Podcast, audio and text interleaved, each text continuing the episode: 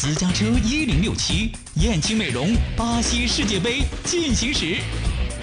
欢迎收听燕青美容巴西世界杯进行时，请听专题告别男神。今天说的是男神皮洛尔加布冯。与西班牙同处死亡之组，意大利虽然赢了英格兰，但却败给了打平即出线。马尔基西奥被红牌罚下，苏亚雷斯关键咬人，意大利惨遭绝杀，连续两届世界杯止步小组赛。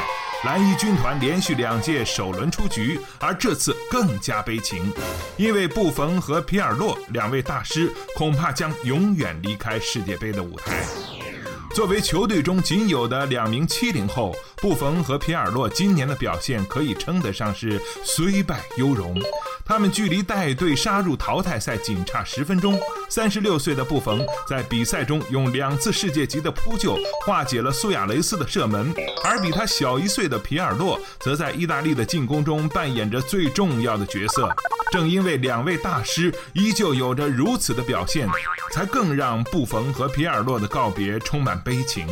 我们有幸看了这两位大师的精彩表演，被这两位大叔的跑动和尽职深深的吸引。